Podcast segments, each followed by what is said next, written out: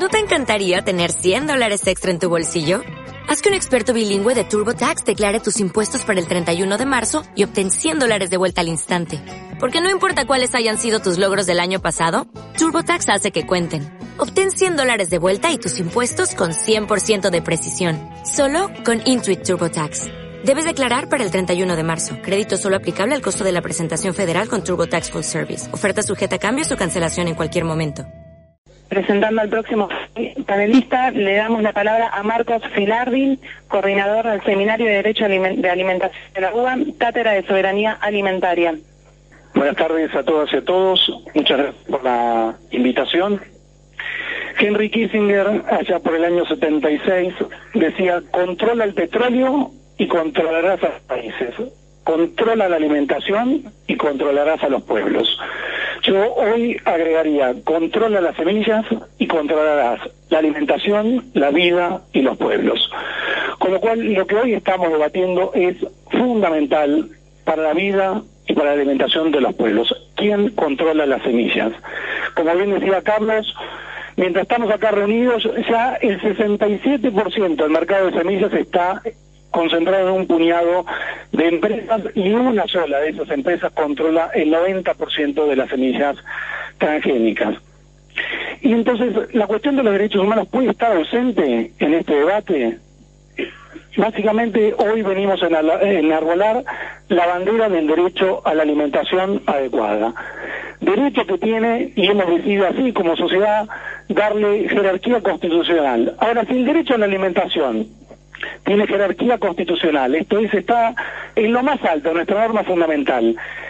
¿Cómo debería ser una política de semillas que sea respetuosa de ese derecho a la alimentación adecuada? El derecho a la alimentación adecuada se ejerce cuando todos y cada uno de nosotros tenemos acceso físico y económico en todo momento a una alimentación adecuada o, y esto es lo más importante, para el debate que hoy nos convoca, a los medios para obtenerla. Y en esos medios para obtener una alimentación adecuada, como bien decía el compañero, necesitamos debatir y problematizar la tierra, necesitamos debatir y problematizar el agua, y necesitamos debatir y problematizar sobre todo las semillas en tanto base de la vida, base de la alimentación y medio para la reproducción de los alimentos. Entonces, respetar el derecho a alimentación significa garantizar el más amplio acceso a las semillas.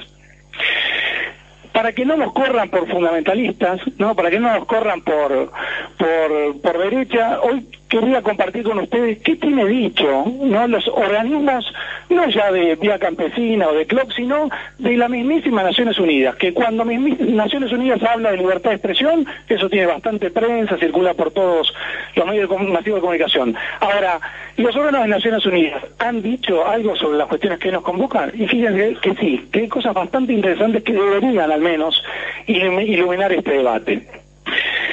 Los tratados de derechos humanos, según la Constitución, rigen en, las condiciones de su vigencia. Y esto significa tal como efectivamente son analizados, interpretados por esos órganos que tienen a su cargo la interpretación e, y fiscalización de esos tratados.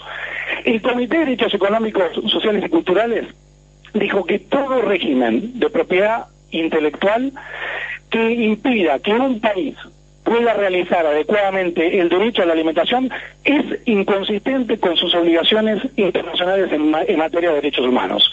Esto en un pronunciamiento específico que hizo en el año 2001, donde analizó la relación entre la propiedad intelectual y el derecho a la alimentación adecuada. Y es más, dio un pasito más y dijo, los derechos a la propiedad intelectual son instrumentales, en, tanto, como decía Carlos, en todo caso, podrían eh, ser utilizados por el Estado para incentivar la, la creatividad y la innovación, pero son subordinados a los derechos humanos fundamentales y entre, entre ellos el derecho a la alimentación adecuada. Como si esto no fuera poco, en el año 2001 otra figura de Naciones Unidas, el relator especial sobre el derecho a la alimentación, dijo que una de las principales amenazas que existe hoy al pleno goce y ejercicio del derecho a la alimentación adecuada es precisamente la existencia de un régimen de propiedad intelectual que impide el la producción campesina, familiar e indígena, las semillas y en definitiva al, acceso a los medios necesarios para la reproducción y la reproducción de la vida misma.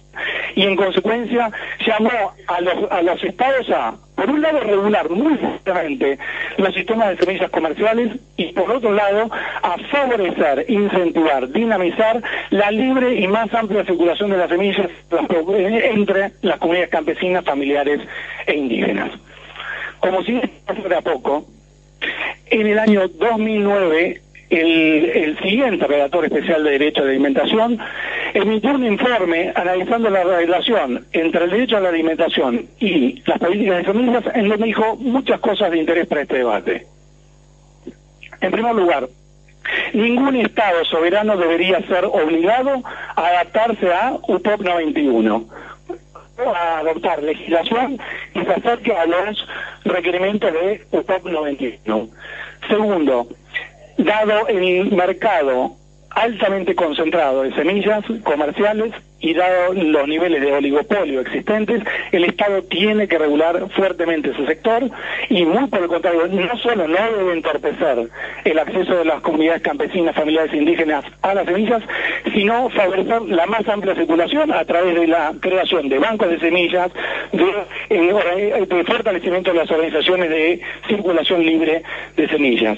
En tercer lugar, todo debate sobre política de semillas, que es se dice respetuoso de los derechos humanos, tiene que ser de cara a la sociedad y a partir de un debate lo más amplio y democrático posible y por supuesto con la intervención activa de los sectores más afectados por una discusión sobre política de semillas como son las comunidades campesinas, familiares e indígenas.